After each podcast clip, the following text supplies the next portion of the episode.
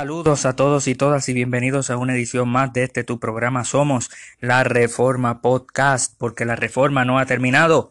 Este que te habla es tu amigo Cristian González y en este episodio de Somos la Reforma Podcast vamos a continuar con los episodios con el episodio anterior sobre lo que es la apologética reformada, lo que es la apologética presuposicionalista y, vantiliana. Así que si no ha escuchado esos episodios anteriores, le, le sugiero que vaya y pueda escuchar parte de, la, de los argumentos que pudimos dar y, de la introducción que pudimos dar sobre ese estilo de apologética, ese estilo de defender la fe cristiana. Y en esta edición eh, nosotros queremos continuar con una introducción, eh, pero queremos concentrarnos con, en uno de los argumentos que dimos en el episodio eh, pasado sobre la ética, sobre la moralidad. Eh, cuando nosotros hablamos del ateo, eh, nosotros estamos hablando de dos cosmovisiones diferentes. El ateo tiene una cosmovisión, una perspectiva, una filosofía. Eh, hay diferentes sinónimos para esto, ¿verdad? Y el cristiano también tiene una filosofía, tiene una perspectiva, tiene un, compromiso a algo, tiene una cosmovisión. Y la cosmovisión del cristiano debe de ser la Biblia. el estándar del cristiano debe ser la Biblia sobre todas las cosas. Por eso este episodio se llama ¿Cuál es tu estándar? Eh, porque de eso se trata toda la existencia del hombre, de que el hombre necesita un estándar para poder justificar todo. Eh, y esto es algo que está en todo. Y cuando hablamos nosotros de la moralidad es exactamente lo mismo. El ateo tiene un estándar en cierto sentido. El cristiano tiene un estándar. El estándar del cristiano es la palabra de Dios.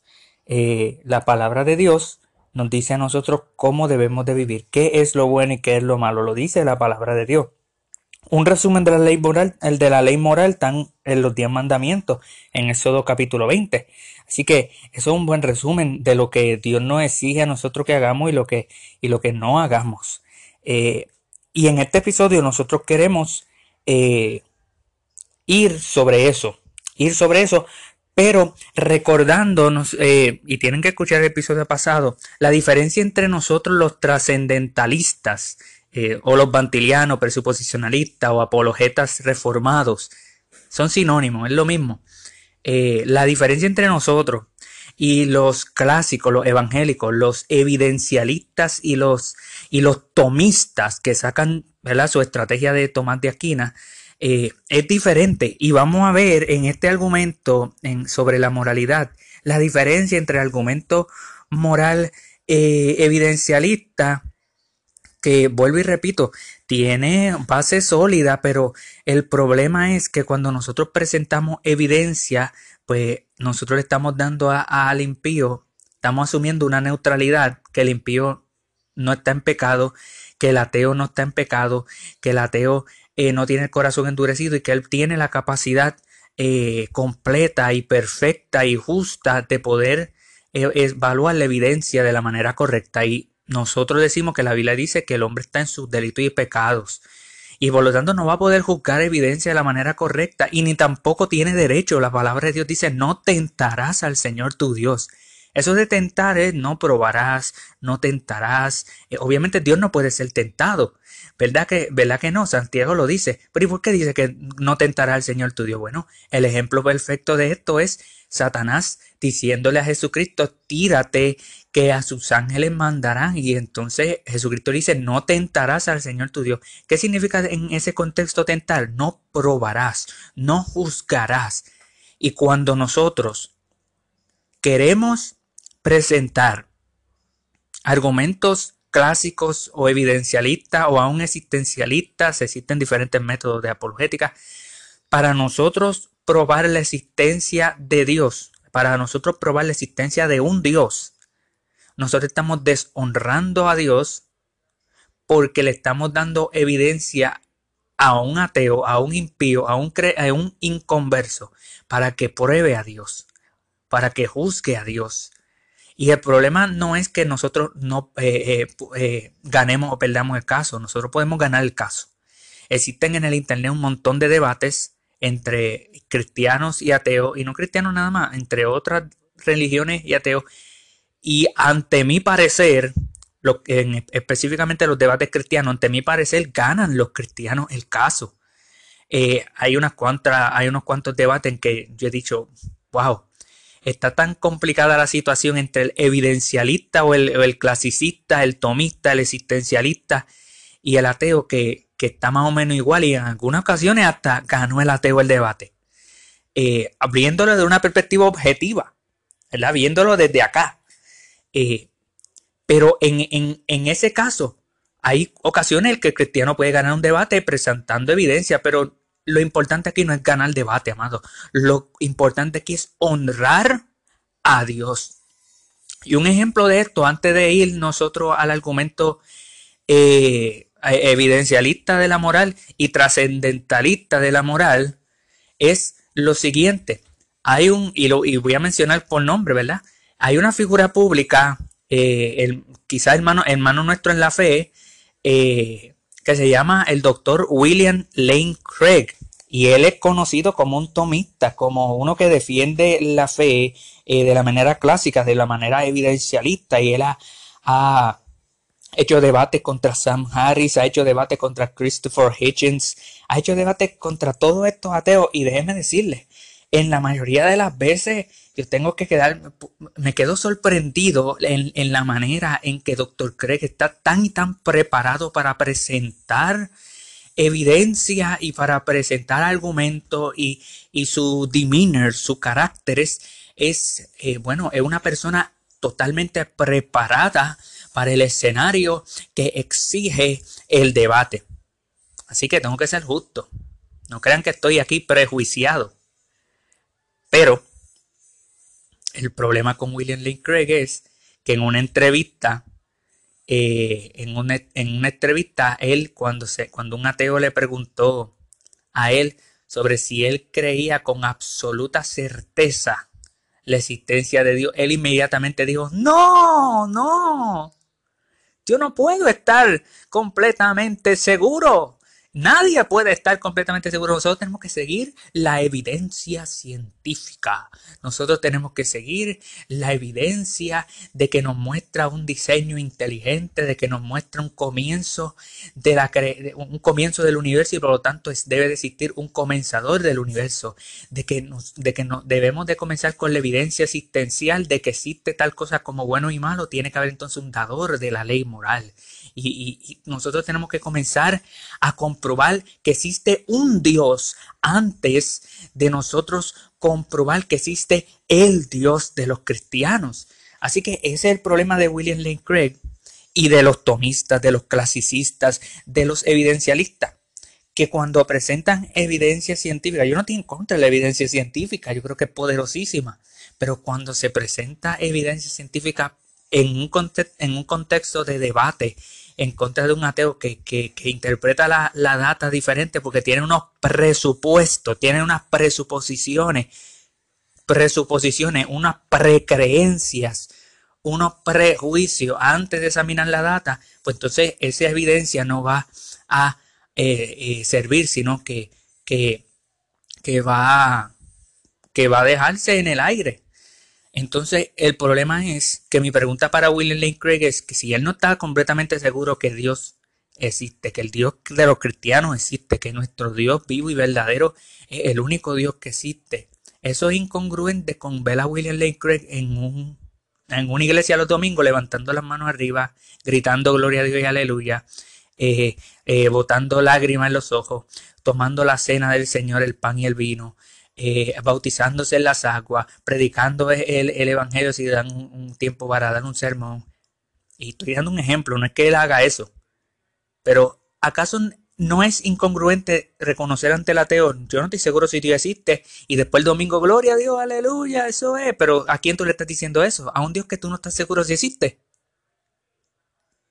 Ven el problema con el tomismo, ven el problema con el clasicismo, ven el problema con los renacentistas, ven el problema con este tipo de apologética evidencial que se basa en ciencia y no hay problema con la ciencia. Yo creo que tenemos argumentos científicos eh, potentes, pero se basan en la ciencia y no en la palabra. La ciencia debe ser algo pericial, algo pericial, algo secundario, que complementa.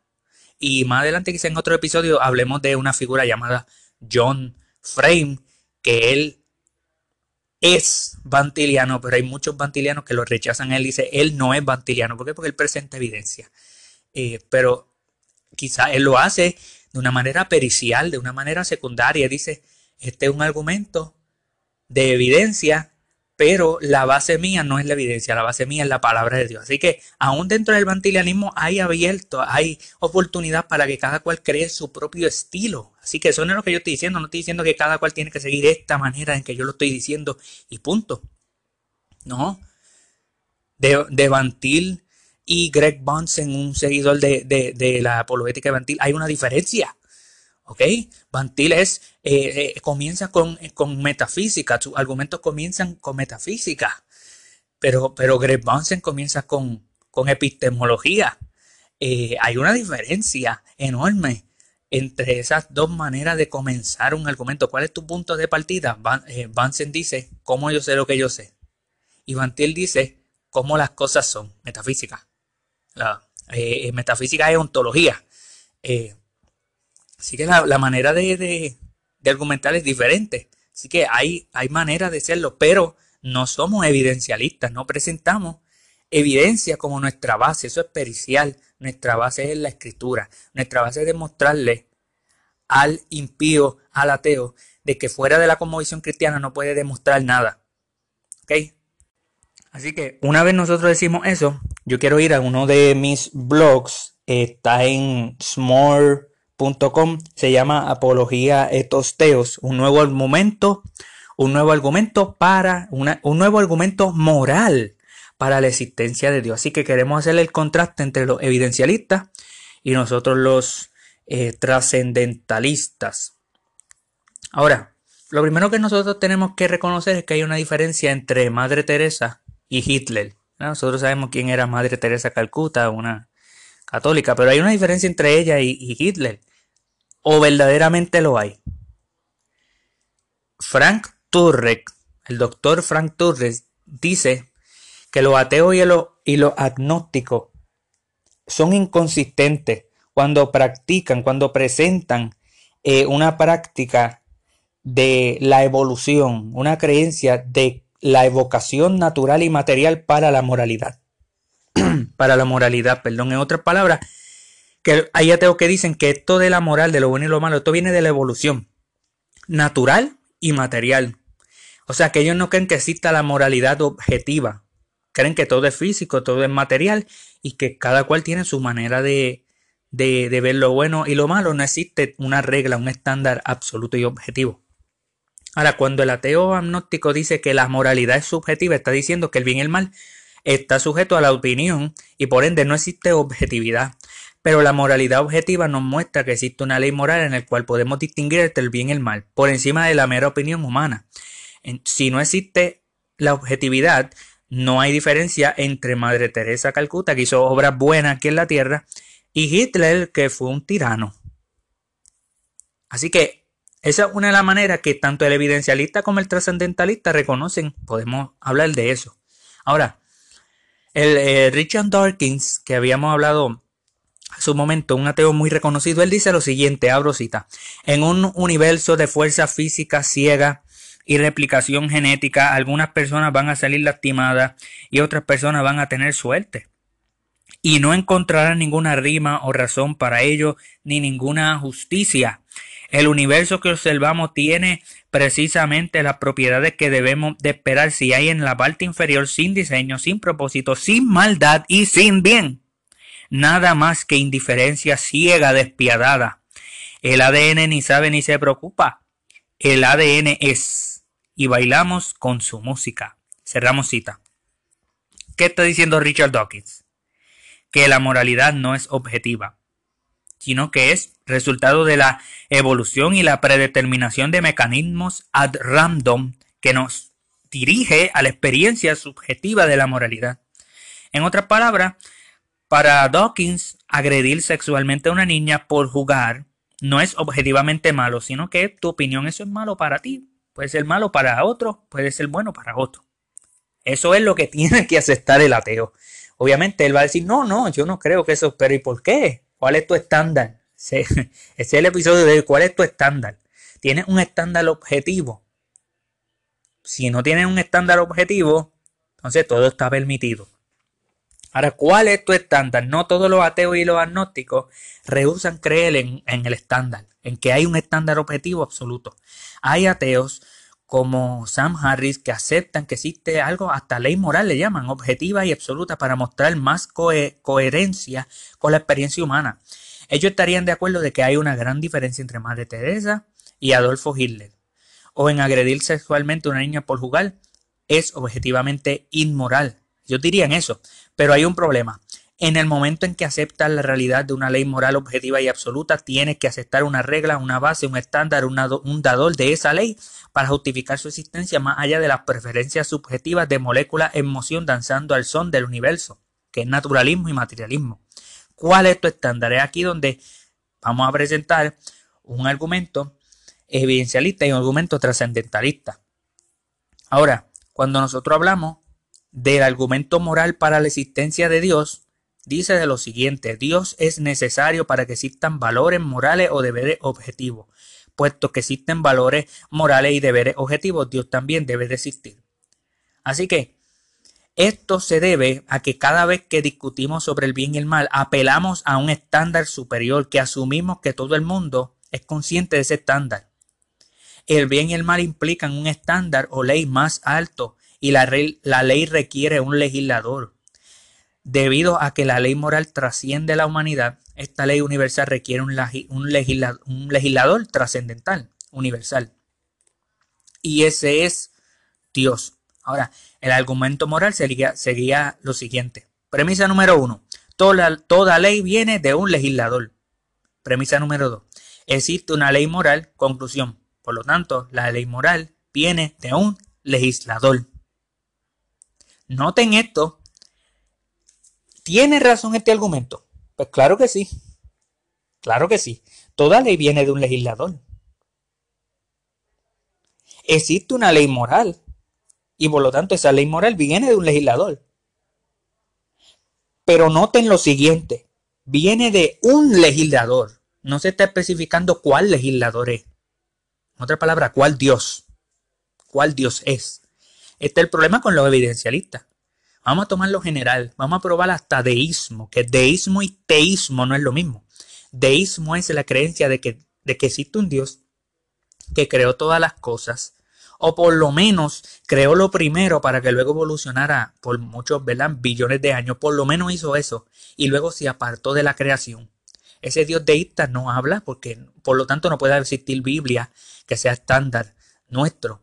Es un Dios que simplemente creó, ya sea de todo de la nada, o sea que creó una cosa y de ahí comenzó a revolucionar, sea lo que sea, ese Dios creó y se echó para atrás y nunca más le ha hablado a la, no le ha hablado a la humanidad jamás, no se asocia con la humanidad nada más, todo el mundo muere y va directamente a ese Dios teísta. Esos son los teístas, los teístas no, los teístas como los judíos, el judaísmo, los musulmanes, nosotros los cristianos y otras religiones más, creemos de que existe un Dios personal que creó todas las cosas. Y claro, hay algunos que creen en la evolución, pero aún son teístas y eso pues, pues hay, que, hay que ok, pero creen que hay un Dios personal que habla, que le reveló a unos profetas y a unas personas para que escribieran unos documentos, ya sea el Antiguo Testamento, el Corán en el Islam y el Nuevo Testamento con el Antiguo Testamento en el cristianismo. ¿Ve? Es un Dios personal que le dice, a esto entra al cielo, ah, esto otro va al infierno. Eh, ese es un ejemplo, ¿verdad? Eh, cree en Jesucristo, será salvo. No cree en Jesucristo, será condenado. Eso es otro ejemplo. Eh, el primer ejemplo es sobre el Corán, ¿verdad? La salvación por obra y el judaísmo. Y el, y el segundo ejemplo es el cristianismo, que, que la salvación es por obra, solo por la fe en Jesucristo. Y ese es un argumento teísta. Y no solamente teísta. Recuerden, estoy hablando del judaísmo, islam, cristianismo y otras religiones más. Cualifican para la existencia de este Dios. O sea que el, evidencialista tiene que probar hasta deísmo o teísmo y ya. Y al igual como William Lane Craig ha dicho, yo no he comprobado en una entrevista, yo no he comprobado aquí que el Dios de los cristianos existe. Todos los argumentos que yo he dado en esta hora y pico, en este debate, todos los argumentos que yo he dado han sido para la existencia de algún Dios. Así que tú debes de sentirte regocijado de que es posible que sea Alá, que es posible eh, que sea Krishna, que es posible que sea eh, eh, un dios molinista, un, dios monista, es posible que sea el dios de los cristianos. Es posible, todo mi argumento es para cualquier tipo de Dios. O sea que tú le estás haciendo el favor a todos los demás religiones. ¿Ven cómo no, este tipo de argumentos tiene razón. Hay una ley moral. Esa ley moral exige un legislador. Claro que sí. Pero cuando nosotros partimos de la premisa de que yo voy a probar de que existe un legislador, pero no, es, no existe el verdadero legislador que es, que es Dios, el Dios de los cristianos, el Dios, el, el Dios de la religión cristiana, pues se está deshonrando a Dios. Así que no es que estoy diciendo que el argumento no sirve, el argumento es poderoso el mostrarle a alguien que el bien y el mal requiere un estándar y el bien y el mal requiere una autoridad y esa autoridad es Dios, creo que es poderoso. Y es más, he escuchado eh, evangelianos que asumen, y, y es lo que nosotros hacemos, nosotros asumimos la existencia de nuestro Dios y asumimos la existencia y la verdad de la religión cristiana y la verdad de la Biblia. Y cuando dan un argumento moral, en vez de decir de que existe un legislador, dice, existe el Dios mío, el Dios de los cristianos, este Dios de la Biblia, este es el que nos dio la ley moral. ¿Ve? Y se comienza desde, la, desde el punto de partida que mi Dios existe, lo que la Biblia dice verás, la conclusión va a ser igual. Así que esa es la diferencia, pero hay un nuevo argumento moral para la existencia de Dios. Cuando hablamos de nuevo argumento, nos referimos a que este argumento no es común en el mundo hispano. La realidad es que este argumento viene desde los pensamientos del doctor Cornelius Bantil, los reformadores como Juan Calvino y hasta los apóstoles del primer siglo. El doctor Greg Banzer en 1996 resume el argumento mostrando en la infografía anterior, una infografía en este, yo lo voy a poner en la parte de abajo la referencia para que lo busquen, eh, y él dice lo siguiente, abro cita, en varias formas, el argumento fundamental presentado por el apologista cristiano es que la conmovisión cristiana es verdadera debido a la imposibilidad de lo contrario. Cuando se rechaza la perspectiva de la revelación de Dios, de que Dios ha hablado, de que Dios ha revelado, entonces el incrédulo queda en una ignorancia tonta porque su filosofía no proporciona las condiciones necesarias y previas del conocimiento y la experiencia. Para decirlo de otra manera, la prueba de que el cristianismo es verdadero es que si no lo fuera, no podríamos probar nada. Cierro cita. El ejemplo más claro de este tipo de argumento que Greg se lo presenta, Michael Robinson en el 2006 lo presenta cuando él cita el debate que Bansen tuvo con el Dr. Stein. Dice Bansen lo siguiente, abro cita, Cualquier argumento lógico contra la existencia de Dios afirma la existencia de Dios. ¿Escucharon eso? Cualquier argumento lógico contra la existencia de Dios afirma la existencia de Dios. Todos los ateos y agnósticos asumen las leyes de la lógica, pero no pueden explicarlas. Un mundo físico no puede producir leyes lógicas no físicas. Cierro cita. En otras palabras, si no hay una prueba, entonces no entonces hay lógica. Si hay una prueba, perdón, si hay una prueba, entonces hay lógica y hay un Dios. Y no solamente un Dios, el verdadero Dios, el Dios de los cristianos. Así que esta es la diferencia entre el argumento clásico para la moral, que dice, toda ley viene de un legislador, existe una ley moral, por lo tanto la ley moral viene de un legislador, Dios, pero, pero no se especifica cuál es ese Dios. Y claro, vuelvo y repito, los bandiles no podemos dar este tipo de argumentos si asumimos que nuestro Dios es el verdadero Dios que, existe y lo presentamos tal como cual. Pero el argumento trascendental para la moralidad, eh, eh, de la moralidad para la existencia de Dios, es un poco eh, nuance, es un poco diferente. Argumento de objetividad moral para la existencia de Dios es si Dios no existe, valores y deberes morales objetivos no existen valores y deberes morales objetivos sí existen, por lo tanto, Dios, nuestro Dios, sí existe. Y Uniéndolo con el trascendentalismo, decimos lo siguiente, los argumentos morales arriba que acabo de mencionar presuponen las leyes de lógica.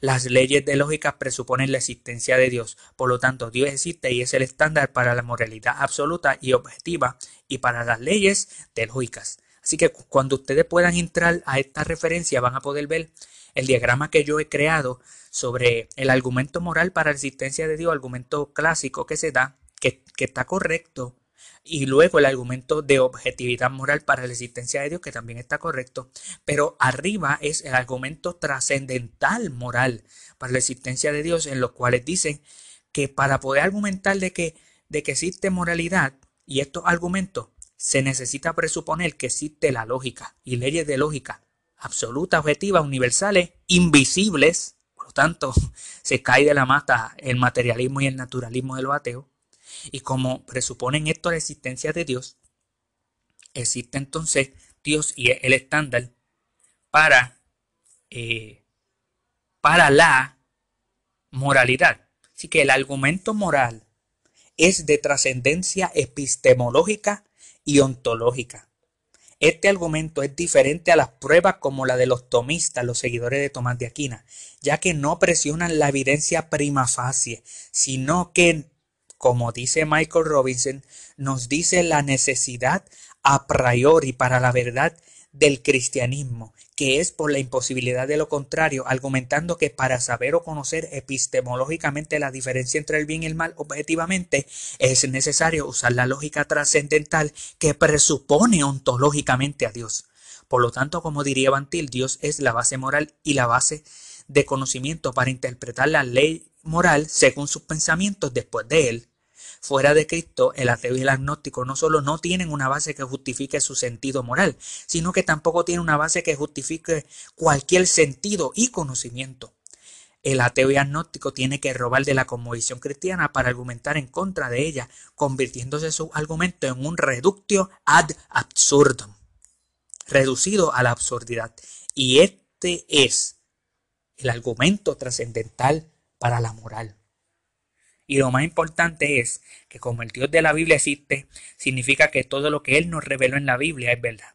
Esta verdad no solo incluye que todos, tanto el ateo y el agnóstico, deben y saben, deben de arrepentirse y saben que Dios existe, Romanos 1, 18 al 32, y que por lo tanto están estarán sin excusa en el día del juicio final, sino que también presenta el mensaje del Evangelio, el cual nos muestra que somos pecadores por transgredir la ley de Dios y nos merecemos su su justo castigo en el infierno, Romanos 3:23. Pero Jesucristo vino para salvar y dar vida eterna mediante su vida, muerte y resurrección a los que crean en Él, Juan 3:16.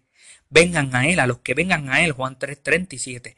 Y a los que se arrepientan de sus pecados, Hechos 17:30. Así que arrepiéntete, ven a Cristo y cree solo en Él. Ese es el argumento moral evidencialista, el argumento moral trascendentalista para la existencia de Dios. Así que ¿Cuál es tu estándar para la moral? ¿Cuál es tu regla? Es Dios. Es Dios de la Santísima Escritura, Antiguo y Nuevo Testamento. Si no es Dios, tienes que arrepentirte, porque no vives según la palabra de Dios. Gracias por haber escuchado una edición más de Somos la Reforma Podcast. Hasta la próxima.